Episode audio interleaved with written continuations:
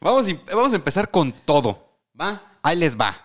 A ver. Hoy vamos a hablar de uno de los casos paranormales más famosos, Vete al choque. mejor documentados, impactantes y polémicos de la historia. De la historia, o sea, de, De toda la historia, de güey. toda la historia. De la historia del mundo. Esa ya me la sé, ya lo has dicho también con el exorcismo de Alex Rose, o no sé cómo se llame.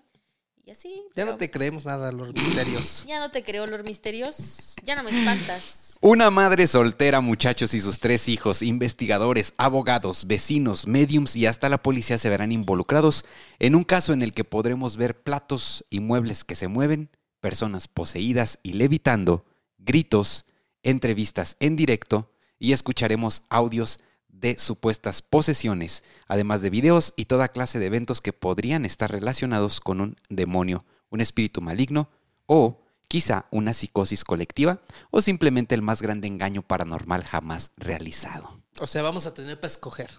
Vamos a tener harta evidencia. Ok. Señora bonita, prepárese porque hoy traemos de todo, videos, imágenes, audios, de todo. Estaría chido que ahí en casa se la hicieran de detective y cada quien sacara su conclusión final, ¿no? Es correcto, de eso se va a tratar el día de hoy. Hoy les platicaré sobre un evento paranormal que paralizó a todo un país y que fue inspiración para escribir libros, producir series y películas, documentales, artículos y toda clase de cosas. Ok. Amigos, apaguen las luces, pónganse cómodos y agarren su rosario, aunque no sirva pan ni madres, porque les voy a contar sobre el poltergeist de Enfield. Para mí va a estar chido porque nunca he escuchado ese tema. ¿Tú? Yo tampoco. Uy, uy, uy. Muy bien, entonces vámonos con este tema, eh, de esos temas paranormales, güey, que ponen a pensar y que pues también te ponen la piel chinita en, en uno que otro fragmento de lo que vamos a contar a continuación. ¿Y de verdad vas a poner audios? Va a haber audios, videos, imágenes y de tocho. No manches. ¿Sale? Entonces, bienvenidos al episodio, no sé, de una historia antes de dormir, 7-4. Eh, salucita, gracias por acompañarnos y nos vamos al intro para poder prender el chingado letrero. ¿Sale? Salud.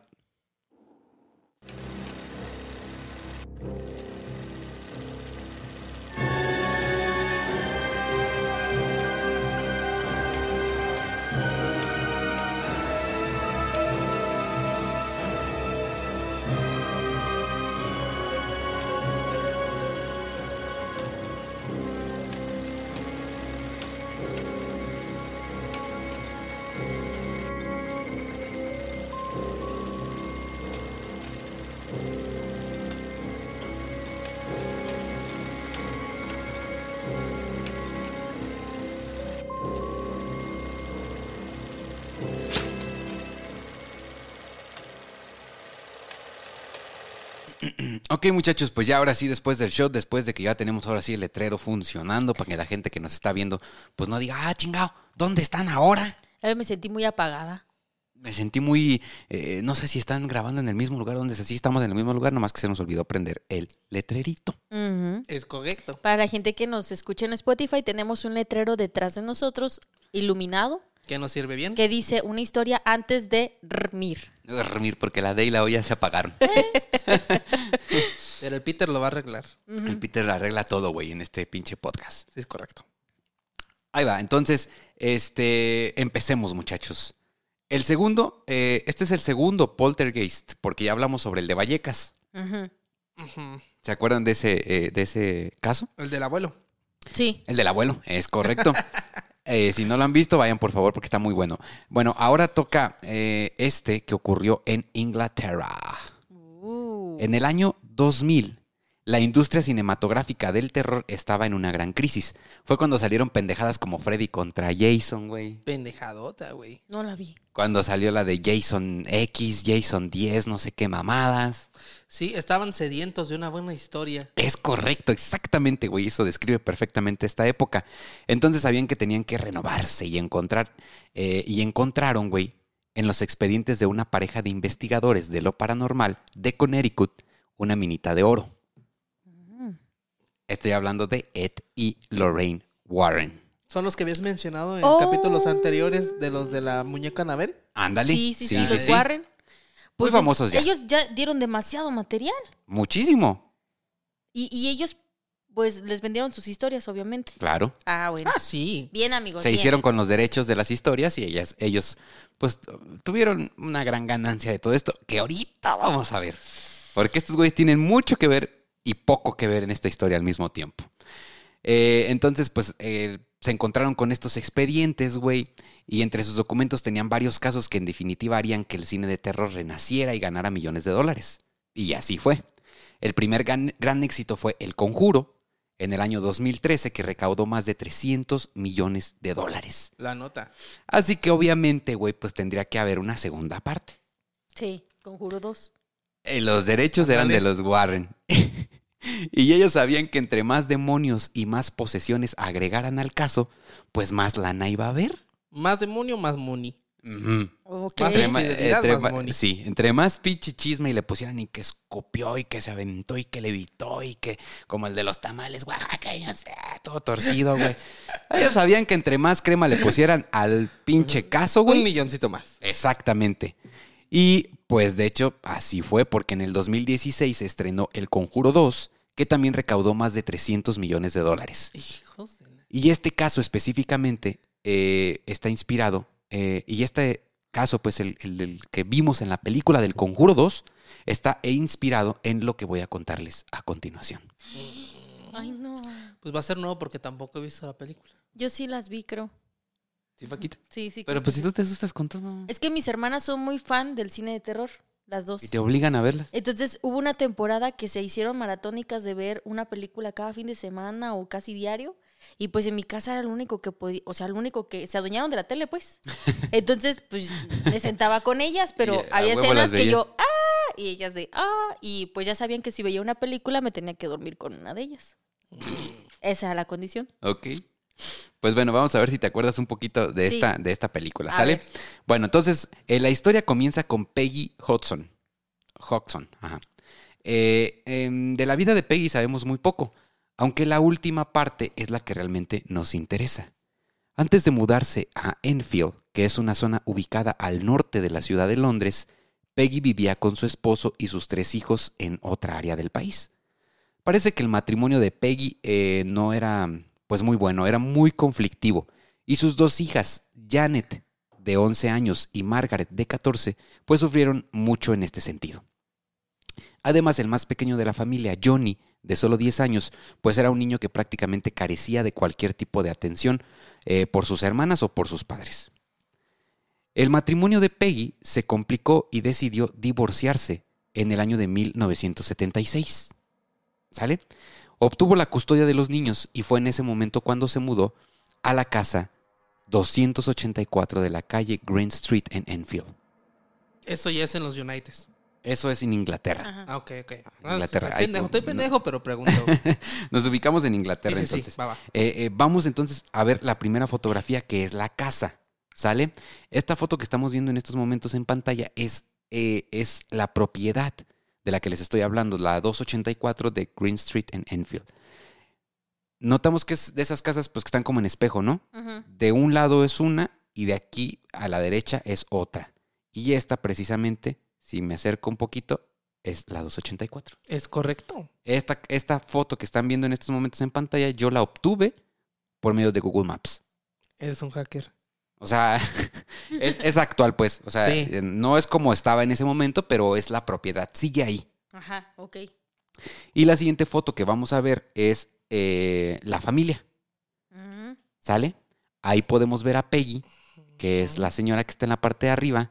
Y de este lado, de la izquierda, vemos a Margaret, Johnny y Janet.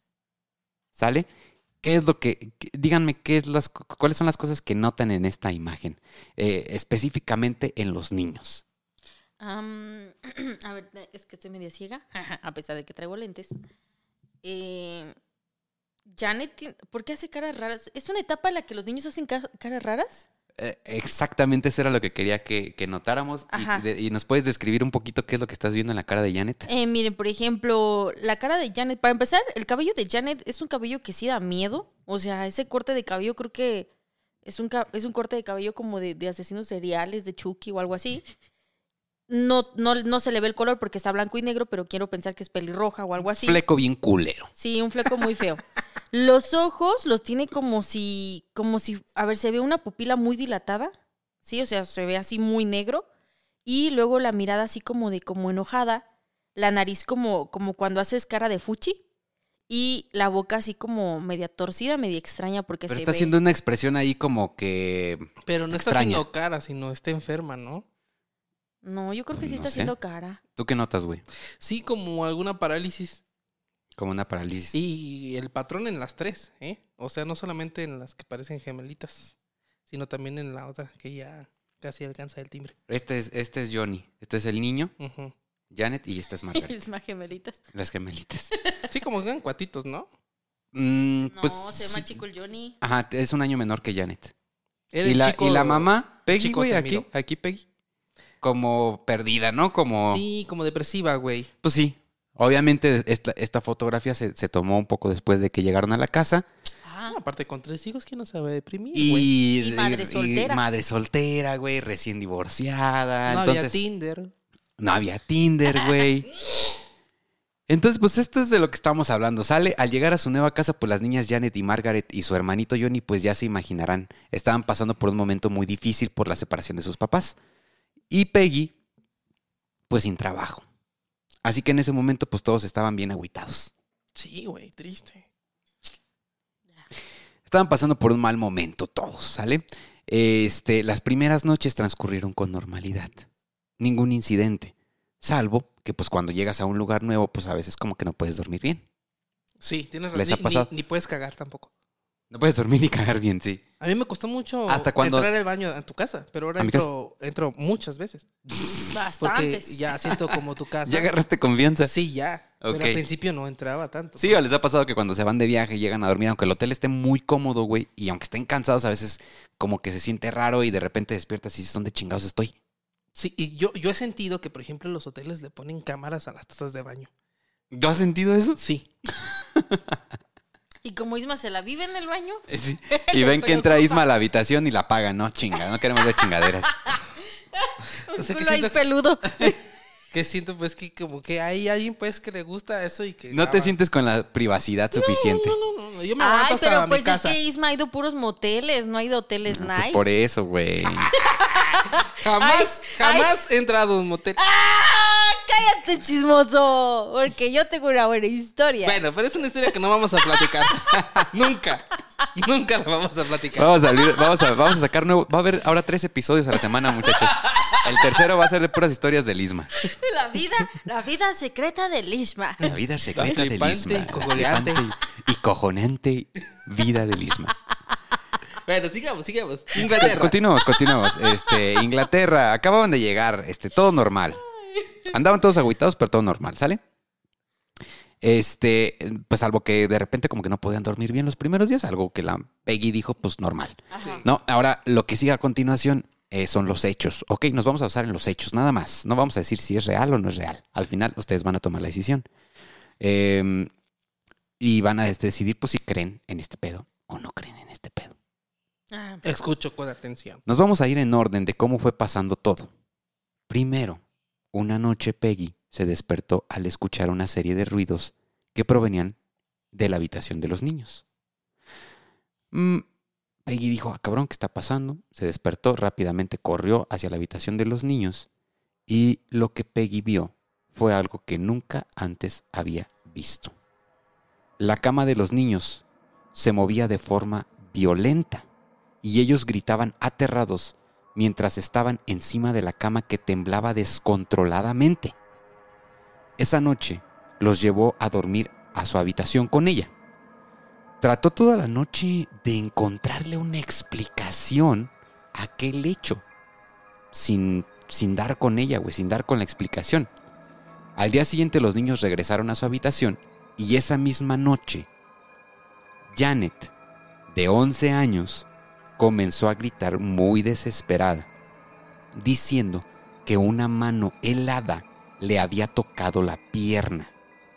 Su mamá corrió hasta la habitación nuevamente y al llegar vio como un enorme tocador con todo los tiliches encima, güey, eh, se movía como si fuera de papel por toda la habitación.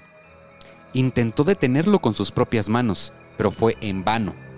En ese momento tomó a los niños y salió corriendo de la casa para pedir ayuda a su vecino. Al, al de la casita de al lado. Que Sí, vimos en la la imagen. casa espejo, ¿no? Sí, exactamente, al de la casa espejo, güey. Eh, eh, que vivía justo al lado de este vecino, güey. Y, y voy a citar al vecino en su declaración, en, en una declaración que hizo a una entrevista para la BBC. ¿Sale? El vecino se llama Vic Nottingham. Y él dijo, escuché los golpes mientras entraba por la puerta principal, porque fue a revisar a la casa de Peggy, qué chingado estaba pasando. Recorrió toda la casa y sencillamente no pude entender qué era. Así que al final pensé que solo había una cosa que podía hacer, llamar a la policía. El vecino. O sea, sí vio algo raro, pero no podía entender qué estaba pasando. Exactamente. Haciendo un paréntesis, que huevotes de Peggy en el tratar de cuando estaba moviéndose eh, pinche ropero o el tocador, perdón, tratar de pararlo con las manos. O Sí, sea, sí, sí. Yo, yo hubiera estado en Charo ahorita, güey, corriendo. Es que, ¿sabes qué? Pues es su mamá. Sí, güey, el O instinto sea, protector. El instinto protector, pues tú, tú, tú, tú no eres papá, pero pues tienes animalitos. Sí. Entonces ahora traslada ese, ese sentido protector, pero en tus animales, o sea, de Fíjate cómo te has comportado con tus Cuando animalitos. falleció mi papá, sí, rápidamente, em, yo una noche estaba pues dormido y me movieron la cama, la cama muy, muy este, Ay. muy Fuerte. bruscamente, ¿no? Ajá. Eso- esto no se lo he platicado ni a Ari. Y pues voy aculado naturalmente al cuarto de mi mamá. Y mi mamá, este, va al cuarto y a, a mi cuarto donde yo dormía y va y se pelea con mi papá, güey. ¡Oh! Ah, cabrón. Y eso que mi papá ya estaba muerto.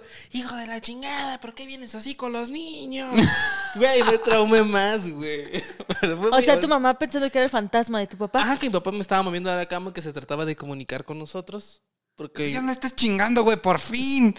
Ya me deshice de ti, todavía vienes a chingar. Sí, yo dije, es mi papá, pues, pues más culo me dio, güey. Pero bueno, así fue, pero algo así me imagino con si Peggy. su papá vivo Se le me- daba miedo, ahora imagínate. Entonces ya muerto, güey.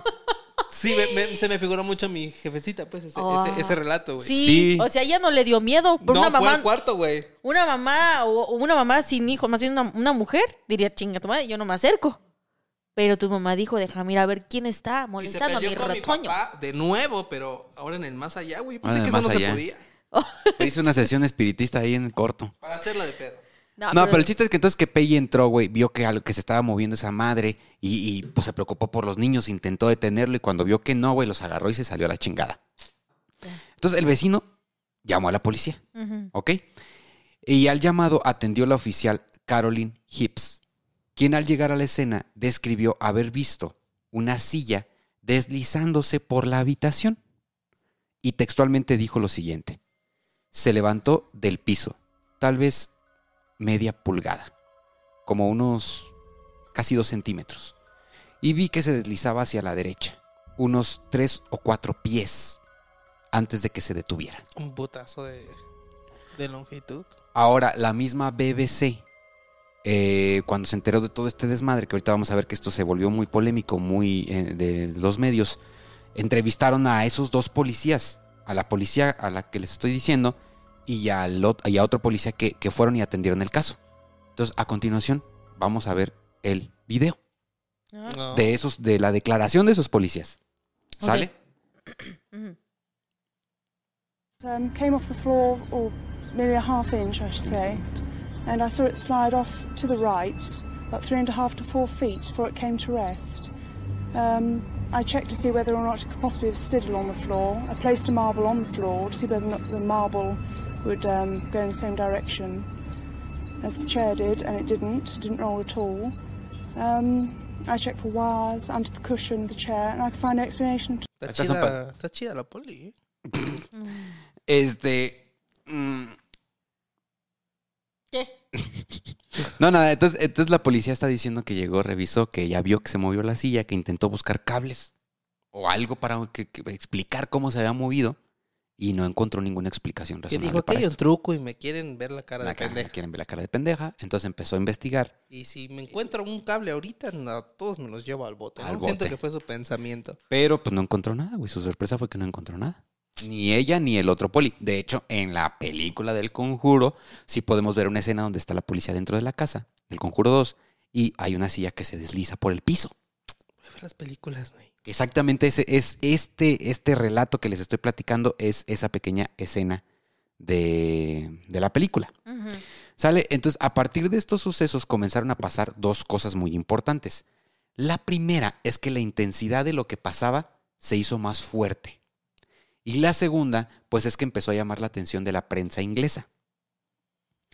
Y que si piensan que en México nos mama el chisme, güey, estos güeyes en, en Inglaterra son capaces de hacer cualquier cosa por conseguir una buena historia. Aparte tienen la hora del té. ¿Qué es la hora del té sin El chisme? güey, no, no, no, nada, no, güey. No, No, pero hace basta, o sea, basta con ver imágenes de cómo los pinches paparazzis perseguían a, a la princesa Diana Sí. para darte cuenta de lo que es capaz la prensa inglesa específicamente, güey, por conseguir una buena historia.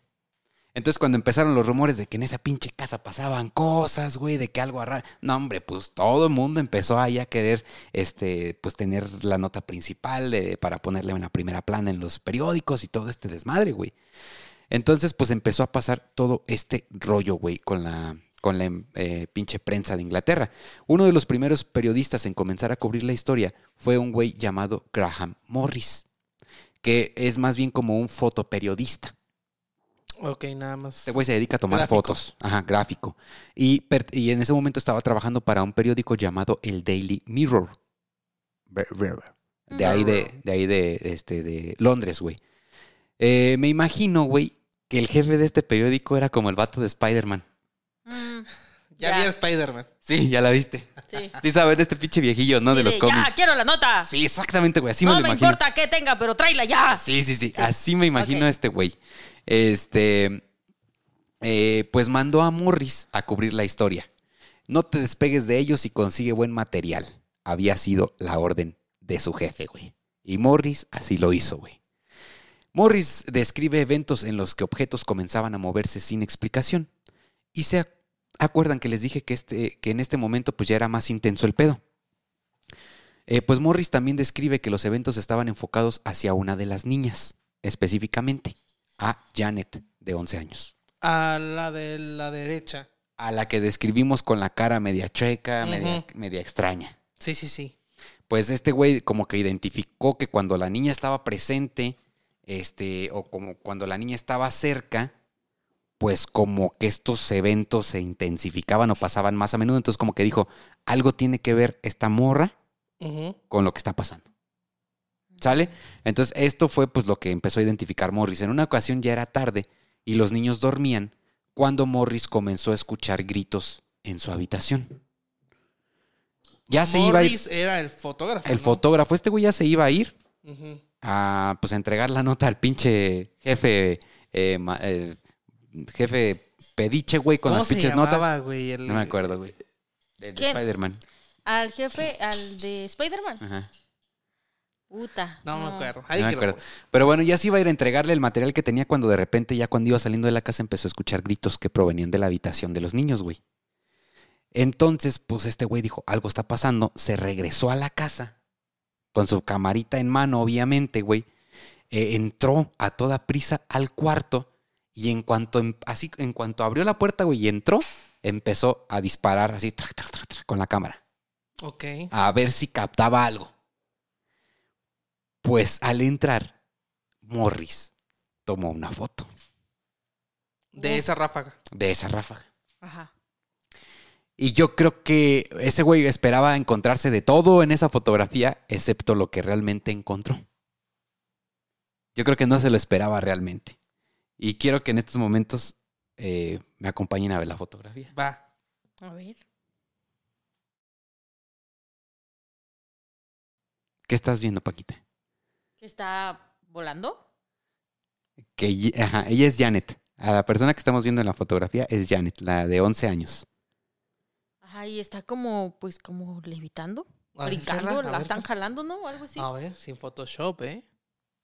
A ver, Isma, descríbenos qué estás viendo. Eh, ah, bueno, aparte de que está levitando, no podremos descartar todo lo demás, pero el rostro que tiene, la expresión que tiene de miedo, de susto, la boca abierta, muy, muy, muy abierta. Y en el fondo están mm, los dos pequeñines, ¿no? El niño y la niña en la cama, como que sacados de pedo, asustados. Es una foto que siento que debe haber ganado hasta el premio, ¿no? Ese premio anual que dan de a la A mejor ver. fotografía de, de-. O sea, es una foto impactante, ¿no? A ver, a ver, pero. ¿No crees que la niña estaba como brincando de la cama o algo así? Pero Ujú. justamente así cuando entró, di. Podría ser. Está impresionante la fotografía. Y la verdad es que lo que más llama la atención pues, es precisamente la expresión de los tres niños. Que los tres es- son, son expresiones completamente eh, eh, aterradoras, desgarradoras y se ve que pues, la están pasando muy, muy mal. Sí. No sé, sí, se ve rara, pero. o sea, sí. nadie se ve que esté feliz porque la morra esté brincando de No. la cama No. otra. No, pues esta fue la fotografía que tomó este güey cuando entró y, y les digo que ya se iba. Este, pero pues regresó y pues eso fue lo que captó. Ahora, la historia de Morris se publicó y esto se volvió un fenómeno nacional. Ya en todo Inglaterra sabían que algo, Esa foto se posteó en, En el periódico. Imagínate, qué, qué, qué caos. Ese- esa foto se posteó en el periódico, primera plana, Natural. familia aterrada por monstruo, Familia aterrada. Ah, no, pero no son españoles. por, por, por monstruo, por eh, familia aterrada por, por, por, por, gays. Es Parece correcto. es más correcto porque son británicos. Ajá. Y, y hay que recordar que ya lo habíamos mencionado en el capítulo del poltergeist de Vallecas, pero poltergeist es un derivado de dos palabras alemanas. Pol, poltr, que significa golpe o ruido, Y geist, que significa este como fantasma o espectro. Entonces es, es lo equivalente en México al espíritu chocarrero. ¿Vale? Digo, Ya, llegó Ted, culero, ya llegó Ted Bundy. Por fin lo tenemos otra vez aquí acompañándonos. Después de güey. 50 siéntate, güey, episodios. siéntate. Pásale, siéntate. Me desesperas ahí, güey. Nomás veo una cabeza que sale y digo, ah, chingado, es Janet o qué, vergas. Siéntate, güey. Eh, oye, es día, día del biólogo hoy. güey. Es día del biólogo, ¿Es sí, día del tú güey. también biólogo? eres biólogo. Yo también soy biólogo, sí, para los que no sabían. Ah. A a ver si hueles a pescado. De acá abajo, mira. Este. Entonces, ¿en qué me quedé? Eh, sí, se volvió la bien foto. pinche. Ajá, se, vol- se publicó en el periódico llamando la atención, eh, pues, de un chingo de, de gente, incluyendo, güey, organizaciones escépticas, pero también de organizaciones e investigadores del mundo de lo paranormal. Una de estas investigaciones, eh, perdón, organizaciones que se dedicaban a hacer investigaciones de lo paranormal fue la Sociedad para la Investigación Psíquica. Así se llama, de Inglaterra. Eh, quien rápidamente envió a un güey que se llama Maurice Gross, uno de los investigadores paranormales más veteranos, y a un tipo llamado Leon Playfair. ¿Sale? Ahora, y fíjense cómo todo se va conectando. Pues es que esto que hemos dicho de que las historias se conectan es algo que me ha movido mucho a lo largo de varios episodios y, y escribo otra historia y escribo otra historia y después eh, encuentro más conexiones.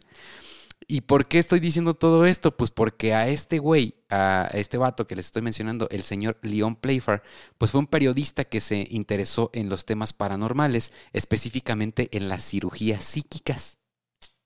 Las mismas cirugías que en su momento investigó pues, Jacobo Greenberg, ¿no? Que hacía esta chamán mexicana, este, Pachita, ¿no? Solo que Leon las investigó con chamanes de Brasil. De Brasil Del Amazonas. Brasil. del. Amazonas. Ajá. Entonces, estas investigaciones lo llevaron a unirse entonces a esta organización de la que les estoy hablando, la eh, Sociedad para la Investigación Psíquica. ¿Sale? Y en el caso de Maurice, el otro güey, pues estuvo en la guerra, pero una de sus hijas murió en un accidente de motocicleta. Y resulta que tanto Maurice como su familia dice que unos meses después, pues comenzaron a experimentar contacto psíquico con ella, con su hija. Por eso terminó interesándose y uniéndose a esta organización. Pues Ya. eran de los güeyes más chingoncillos de la organización, el Maurice y el León. Entonces estos güeyes comenzaron a visitar a la familia con la intención de conocer qué chingados estaba pasando, güey. Y si era algo real o si se trataba de un engaño de la familia o una paranoia colectiva. Dijeron, vamos a ir y vamos a de una vez decir qué chingados. Pasaron los primeros días sin nada. No ocurrió absolutamente nada, güey. Pero justo cuando estaban a punto de irse y ya abandonar la investigación, una noche comenzaron a escuchar los gritos de Janet, específicamente, la que vimos en la foto que estaba, pues, o Levitando. brincando o levitando. Ajá. Eh, entonces, eh, Janet estaba gritando en su habitación porque una silla se estaba moviendo sin control. Justo cuando ellos entraron, todo se detuvo. Pero esto claramente provocó que los investigadores se pusieran manos a la obra y ya saben, ahora sí sacaran sus pinches aparatos, todo el pedo, cámaras, micrófonos y comenzaran ahora sí a tratar de contactar a la supuesta entidad que podría estar en la casa. Y se dieron cuenta que Janet era claramente el centro de la actividad. Así que comenzaron a prestarle más atención a ella. Y ahora sí se enfocaron en, en, pues analizar un poco más de su comportamiento. Que eso es algo que ya había dicho el Morris. Ya había dicho el ya, Morris ajá. desde el principio, este güey cuando llegó, dijo, ah, como que el Cuando está pedo tiene que ver con esta morra. Ajá. Y ellos ya una vez que notaron este pedo, pues también le empezaron a prestar este, pues mucho más atención. Leon no tardó en darse cuenta que Janet tenía comportamientos muy claros y se vuelve a conectar esto con otra historia. Y esos, esos comportamientos eran de déficit de atención e hiperactividad. Lo que hablábamos en el episodio pasado. Y en Ah, el antepasado. Antepasado. Ajá. Entonces, si, si vieron en la primera foto, que de hecho, si la podemos poner otra vez, Peter, la de la familia, este, es una niña que no se puede estar quieta. Que todo el tiempo está haciendo muecas, Sí. que se está moviendo, que, que, que- pues sí, o sea, síntomas claros de, de- de- de déficit de atención eh, con hiperactividad. Y ahí lo estamos viendo precisamente en la fotografía. Ok. Entonces ya, ya vamos entendiendo ahora un poquito más. Entonces Leon pues identificó esto siendo más o menos experto en esos temas, pues dijo, no, esta morra tiene este pedo, ¿no? Entonces, este, detectó que pues ella podría ciertamente tener este trastorno, déficit de atención con hiperactividad. Eh, por lo que comenzó a dudar de que todo se tratara más bien pues como de tipo bromas realizadas por ella. Así que la comenzaron a interrogar para tratar de descubrir más sobre ella. Pero aquí fue donde algo verdaderamente aterrador ocurrió. Cuando le empezaron a entrevistar, una voz salía de la garganta de Janet Hudson. ¿Sale? Entonces ahora quiero que se preparen bien para lo que vamos a escuchar a continuación. Esta voz salía de la garganta de ella y claramente era muy distinta a su voz real, a su voz común. Ok. Entonces, este, pues cuando ellos estaban investigándola, güey, hablando con ella, pues se dieron cuenta que ella hablaba con una voz masculina. Una voz sumamente, pues como muy grave, güey, como ronca. Y a continuación, pues vamos a escuchar el audio real de las entrevistas o de algunos fragmentos de audio que se lograron captar cuando hablaban con Janet mientras ella expresaba esta voz. Y quiero que nos preparemos, ¿eh? Porque, o sea, lo- sí, sí, pues tú ya sabes a qué te enfrentas Sí, sí, sí. con los audios que ya hemos escuchado. Pero a lo mejor la gente que nos está escuchando, no. ¿A qué se enfrentan? Ahorita vas a ver. Entonces, No, quiero que... no investigues. No investigues. Entonces quiero que presten mucha atención y que escuchen claramente. Recuerden que lo que vamos a escuchar a continuación es una voz que sale de una niña de 11 años. De 11. ¿Ok? Nos quitamos los audífonos. No. Arre, ¿Están listos? aguanto. Va. Ok. Entonces, échale DJ, por favor.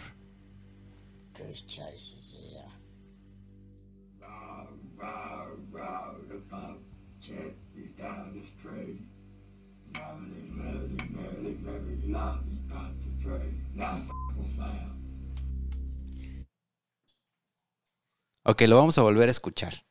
Y súbele poquito más, Peter. Recuerden, esta es la voz de Janet, una niña de 11 años. ¿Ok? Lo vamos a escuchar otra vez. First choice is here.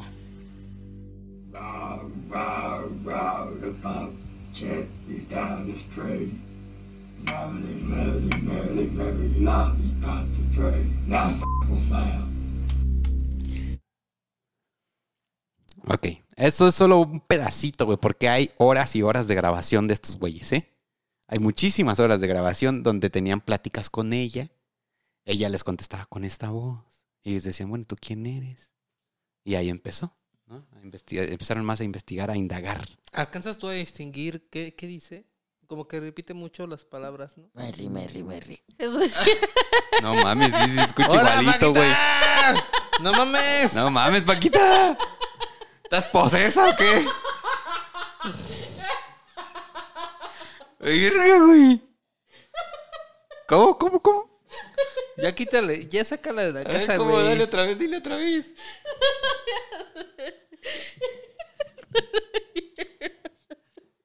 No mames. ¿Qué pedote nos acaba de poner Paquita, güey? Perdón, eso es lo que dijo, dijo Creo que hasta Ismael. le salió barba, güey. Pues mira, güey, eh, dentro de las cosas que decía es que, y ahorita les voy a explicar, este, esa voz que salía de esa niña de 11 años, pues en este punto ya era un caso súper famoso, güey. O sea, ya empezó, ya empezó de no mames, aquí hay un pedo, la niña habla en voces y la chingada, y es un Y se mueven las cosas, le Eh, evitan los Sí, güey, ya no, güey, ya. prensa. Ya había salido, en- ya sal- para este punto, güey, ya salió en. Venga la Alegría, ya salió en Extra Normal, güey, ya salió en, en, este Metas Divinas, güey, todo ese pinche desmadre, güey. Ya había, ya había hablado Marta de baile, güey. Y Marta de baile ya, este, Marta y Gareda con Jordi Rosado ya habían entrevistado a la niña, güey. O sea, estuvo cabrón. Sí, sí, sí, estuvo cabrón. Entonces, pues ya todo era bien pinche famoso, güey. Eh, es- se han dado cuenta de que hasta ahorita no he vuelto a mencionar a los Warren. No. Y eso es porque este pinche par de estafadores ni siquiera participaron en el caso, güey. ¿Y cómo Oh. se hicieron de los derechos? Ahorita te voy a contar. Ahorita les voy a contar. Este, estos güeyes ni siquiera participaron. Solo un día Ed le dijo a Lorraine, mira, este caso es bien famoso. A ver, vamos, a ver qué pedo. Igual y pues podemos ganar algo de feria con esto. Fueron a la casa si acaso una vez, güey. Falsificaron evidencias. Este, y se inventaron toda una historia que tenía que ver con demonios. Se hicieron con los derechos de la historia y después la vendieron. Imagínate cuando recaudan tantos millones de pesos por sus películas y se han de cagar de decir, ah, pobres pendejos, puras mentiras. Sí. Estas no son palabras mías, son palabras de Maurice y de León. Los verdaderos investigadores los- dijeron, de- estos güeyes ni tuvieron nada que ver, nomás vinieron, hicieron su pinche desmadre, inventaron evidencias que nosotros nunca habíamos captado ni tenido, y al final ellos se quedaron con los créditos de que ellos supuestamente estuvieron aquí, liberaron a la casa del demonio, y que el pinche, y que la monja y cuanta mamá se te ocurre. Ya. Wow. Pero no, no fue así. Maurice y Leon fueron los que descubrieron, según ellos, que no era ningún demonio, sino un fantasma llamado Bill Wilkins. Esa voz que escuchamos de Janet y de la garganta de Paquita Eras de, es de Will. es de Bill. Bill Wilkins. Entonces descubrieron que, que Bill Wilkins, güey, había sido un don que había muerto ahí y que no se quería ir a la casa y que nomás estaba ahí cagando el palo. Que eh, Bill sabía que ellos lo estaban investigando y el Bill se cagaba de risa y hacía cuanta pendejada para burlarse de todos. Eh, Les voy a mover las sillas para que Sí, se caguen. Así, así igualito, güey, tal cual. ¿Cómo llegaron a esta conclusión? Pues con las pláticas con Janet y con otras grabaciones y que un golpe sí, que un golpe no, que dos golpes no. Entonces, así fue como ellos pues dieron hasta cierto punto con, con, con este nombre y eh, lo que descubrieron. Entonces, este, al final, tan pronto como aparecieron los eventos y luego de dos años de todo, eh, los eventos comenzaron a desaparecer. La familia se volvió a mudar y aquí comenzó la polémica. Ajá. Janet era una niña que sufrió demasiado por la separación de sus padres. Tenía déficit de atención e hiperactividad. Necesitaba que alguien le prestara atención y haría cualquier cosa para conseguirla. Primero gritaba sin sentido y se colocaba bajo la cama de sus hermanitos para moverla con sus pies. Arrojaba sillas y toda clase de objetos por la casa mientras no la veían. Cuando los investigadores le introdujeron la idea de un fantasma, pues Janet acogió esta idea y le dio fuerza fingiendo voces. Ahora, tenía toda la intención, eh, tenía toda la atención que ella quería. Cuando la gente comenzó a hablar de esta posibilidad, Janet dejó de fingir y los eventos paranormales entonces también dejaron de ocurrir con tanta frecuencia como antes. Esta es otra posible explicación. Ok, eh, una explicación es que estos güeyes tenían razón y ahí andaba Bill Wilkins cagando el palo. Sí. Y la otra explicación es todo lo que les acabo de decir. El problema de déficit de atención de Janet, la separación de sus papás, que era una niña con hiperactividad, con un chingo de energía, que necesitaba atención y ella provocó hasta cierto punto todos estos eventos con la idea en su cabeza de que había algo exterior a ella y esta idea la alimentaba a seguir ella misma provocando las cosas. ¿Qué opinan? ¿Cuál de las dos les hace más sentido? Pues primero, ¿cómo la niña sabía que ahí había muerto alguien? Esa es una. Los investigadores comenzaron a hablar entre ellos, ¿no? Que un fantasma y que probablemente una entidad masculina. Y la niña por ahí escuchó y dijo, "Mm", De antes de que empezaran las voces, antes de que empezaran las voces. Podríamos irnos por la fácil y decir, no, pues ella lo inventó todo, ¿no? Por, por este rollo que, que tenía de, del TDA, TDAH, no, TDAH, ¿no? Este, pero también como hemos visto en, en catípulos anteriores, sobre todo los de Jacobo, que la mente tiene un gran poder y al mismo tiempo una mente enferma y susceptible. Yo pienso que los, las entidades demoníacas le entran a los más pendejones, güey. Y déjame introducir otra tercera hipótesis, que sería, en muchos casos hay personas con poderes psíquicos y de telequinesis, Los específicamente jóvenes eh, o niños que no se dan cuenta de sus habilidades y no las pueden controlar. Y ellos, a través de, ciertas, eh, eh, de ciertos factores ambientales como violencia, como eh, cosas familiares, empiezan a expresar estos poderes telequinéticos moviendo cosas. Lo que se percibe como un poltergeist, un fantasma. Pero en realidad son los niños, que simplemente ellos mismos tienen e- esa habilidad que no han descubierto y que no pueden controlar. Tenemos tres posibles hipótesis, Paquita. Bill Wilkins andaba cagando el palo. Número dos, eh, Janet provocó todo porque tenía déficit, por lo de su familia, por la separación y todo. Y número tres, probablemente sí tenía esta enfermedad o tenía algo, pero al mismo tiempo también ella movía o podía mover las cosas a través de un poder de telequinesis que no podía controlar y que no había descubierto. ¿Con cuál te quedas? Pues después de haberme hecho fan de durante algún tiempo de las películas de X-Men y ver cómo el profesor X disfrazó la historia de Jane para que nadie supiera que era el ave fénix realmente, podría quedarme con la tercera opción. Con la tercera. Porque Jane en la película de X-Men tenía un problema similar. Era una niña que no podía controlar sus poderes telequinéticos y asesinó personas. Y la familia creía que estaba poseída. Llaman al doctor X, el doctor X, pues al tener ya el poder él también de leer las mentes y poder encontrar talentos, sabía que Jane era un clase 5. Y dijo, esto está muy cabrón. Edma está en estos momentos. ¿Qué verga está hablando Paquita? Sí. ¿No? ¿Nunca has visto X-Men? No, X-Men Ah, no. Yo se las quise poner y no quiso, pero bueno, por eso, ¿Cómo te, por eso te estás perdiendo esta información. Pero ya ves que pues en, es- en la película digo, pues es, es este una chica que, que tiene un poder sobrenatural a todos los demás X-Men y a todos los demás personajes, ¿no? Y pues las películas están basadas a veces en muchos hechos reales. Claro. Entonces, no creo que al escritor de esos cómics, así de la nada, se le haya ocurrido imaginar todo esto. Y si esta historia existe, pues puede ser una opción. Entonces, Sensei, tú te quedas con, Con la primera opción. con la primera opción de que Bill Wilkins anda cagando el palo. Sí. De- o de que así había algo Y le entró- paranormal y le entró a la morra por ser la mentalmente más... más débil. Más débil. Ok, yo me elegiría la segunda, que es que ella provocó todo, no conscientemente, pero sí necesitaba atención y, y su enfermedad eh, que no, no fue diagnosticada nunca, es que por cierto. ¿cómo no vas a ver una niña, Fer, haciendo maldades?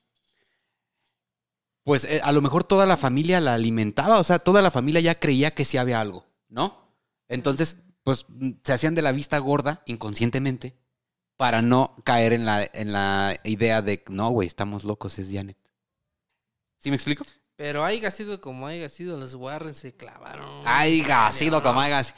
Estos güeyes, vamos a ver, y vamos a ver este mismo patrón en muchas de sus historias y sus eh, este, ahí, Investigaciones. investigaciones, Pero no exactamente. vayan a querer sacar la película de La Llorona, ¿verdad? Con que la vinieron a investigar. Exactamente. Creo más en. Carlos Trejo que en esos cabrones. No, está- están iguales. Pero sí, los Warren son los máximos oportunistas del mundo paranormal. Cuando veían un caso, llegaban, hacían su desmadre, se hacían con los derechos de la historia y pum, pum, pum, hacer billete. Su. ¿Y tú, Paquita, te quedas entonces con la tercera? Yo con la tercera. Perfecto.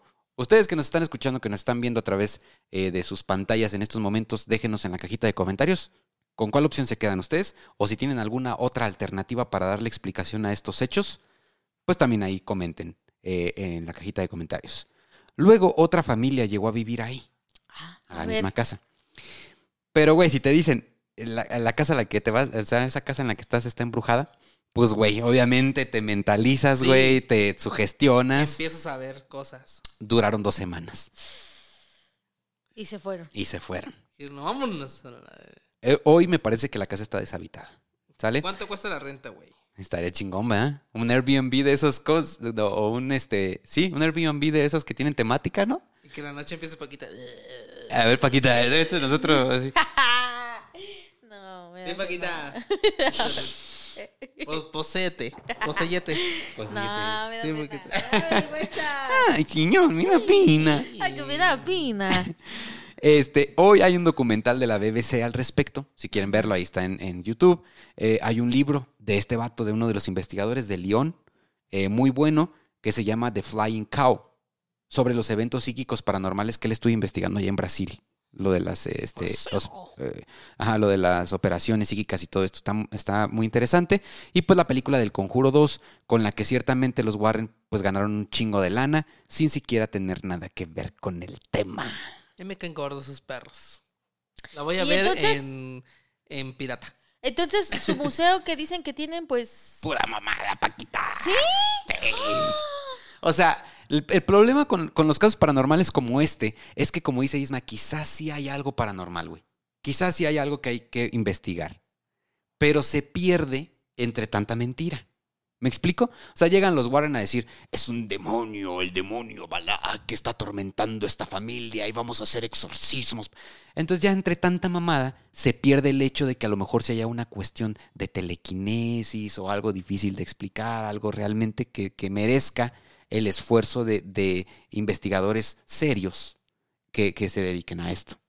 ¿Me entiendes? Entonces, ese es el detalle. Entonces, eh, puede que entre todo el desmadre de los Warren sí haya algo que realmente eh, pues haya estado extraño o que haya estado pues clasificado dentro de lo paranormal, pero ya con tanta mamá de que la muñeca Anabel y que anda ahí matando gente, que la chingada, que la mona para allá y para acá, pues ya se pierde el interés en los detalles que realmente pudieran ser interesantes. Oh, ok, ok, ya. Pues muy bien, este, yo creo que nos despedimos otra vez con el audio de la voz de la morra, güey. Este, no sin antes recordarles que nos sigan en todas las redes sociales, que se suscriban al canal, que compartan este contenido, Paquita. Y que eh, pues no se olviden de dejarnos sus comentarios y de eh, seguirnos en todos lados. ¿Sale? Ahí búsquenos. Igual los links están en la cajita de descripción. Y nos despedimos con el audio de Janet o Paquita. Ya no sabemos quién es. Sí. Hasta la próxima. Ah, soy yo, yo Nos soy vemos yo. en el siguiente episodio. Chao. Chao. Chao. chao. Goose Chase is here. Row, row, row, the pump check is down the street. Merrily, merrily, merrily, merrily, lollipop the train. Now f***ing found. Hey, espera, ¿a dónde crees que vas? Si este video te gustó, dale pulgar arriba.